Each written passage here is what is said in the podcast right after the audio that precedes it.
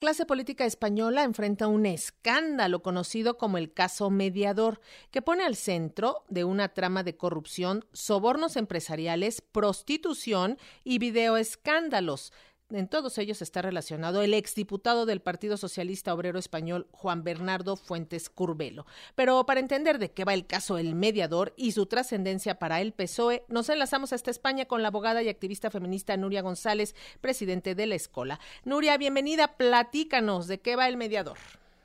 Pues es un escándalo que se repite continuamente, ¿no? Cuando hay corrupción, cuando ha habido ya otros, otros casos, incluso las mismas Islas Canarias, porque este caso se, circunscribe bastante a las Islas Canarias, nos encontramos con que parece que los, los políticos corruptos gustan, ¿no? De sellar sus, sus negocios oscuros eh, con el cuerpo de una mujer eh, en un burdel, ¿no? Esto es lo que, lo que ha saltado, porque realmente el caso mediador es un caso de corrupción, es una trama en la que hay implicados un, diputado del Partido Socialista, como bien habéis dicho, un general de la Guardia Civil que pertenece al SEPRONA, que el SEPRONA es la parte de la Guardia Civil que vigila los delitos ambientales, para que nos entendamos que este general de la Guardia Civil, que es como una policía federal, eh, es el único de los, de los implicados que está ya en prisión preventiva. Y a lo que se dedicaba esta gente era a extorsionar a, empresarios ganaderos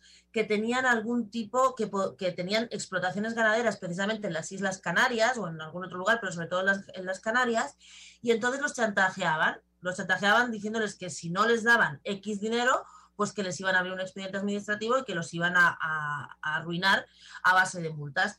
Esta es la trama corrupta, pero lo que va más allá todavía es que en, en todo ese dinero, todo ese dinero que sacaban a través de eh, estas mordidas, ¿no?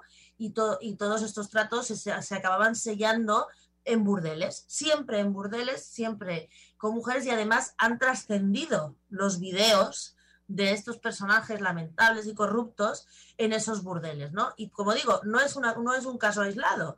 Ha habido ya otros casos de corrupción donde también se han, se el, el, nexo común entre todos ellos es que todos estos hombres pues acababan eh, en los burdeles, ¿no? Como si fuera una muestra más de su, de su poder. De hecho, el caso mediador se descubre porque uno de los implicados, de los, de los que se beneficiaba de esta trama de corrupción, eh, tenía cargos en su visa, en su tarjeta de crédito de un burdel y su, su esposa lo ve.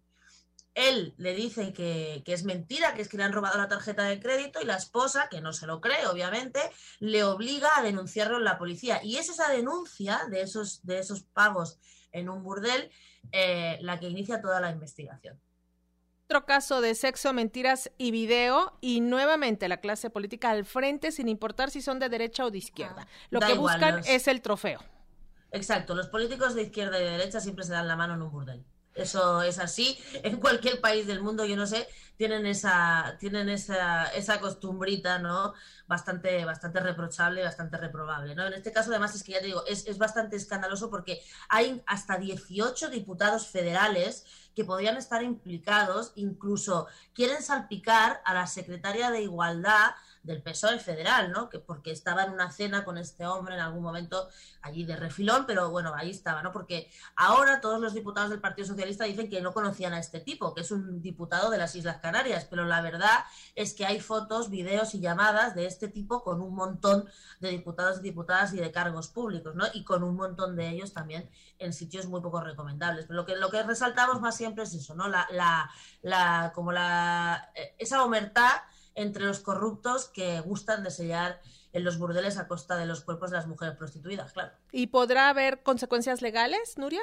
Hombre, te digo que ya hay uno, uno de ellos, el que es general de la Guardia Civil, que ya está en la cárcel. Claro, la investigación es gigante, es que hay miles de archivos de video, miles de archivos de, de audio. Es claro, va a ser un escándalo mm, gigante de los más grandes que hay. Hubo un escándalo similar en una de las regiones en Andalucía que acabó con la condena de los gobernadores de Andalucía y del gobierno, incluso eh, en la cárcel, ¿no? Entonces, este tiene la pinta de ser una cosa más o menos igual. Aquello también era una trama corrupta, también ha habido otra trama corrupta en Canarias y también ha habido, en Canarias es un lugar que se, que se que es propicio para los temas de prostitución. Las Canarias están justo en medio de la ruta de la trata de personas, ¿no? de la entrada, tanto de la salida de África para la entrada a Europa como para al revés, como para la entrada por América Latina, ¿no? de las mujeres que son traficadas para la prostitución, ¿no? Entonces, es, y todo esto sucede ahí, con lo cual es todavía como más sangrante. Yo espero que sí, claro, que tenga consecuencias, ya las está teniendo, y sobre todo que se, que se saque a la luz quiénes son esos políticos que por, que, que por la mañana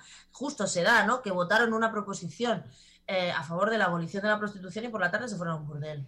Qué horror. Muchísimas gracias, Nuria González, presidenta de la Escuela, abogada y activista feminista. Oye, y feliz 8M, que no nos vamos a ver hasta después del 8 de marzo. ¿eh? Ah, muy bien. Muchísimas gracias. Nos estaremos en contacto. Muchas gracias. Venga, hasta, luego. Adiós.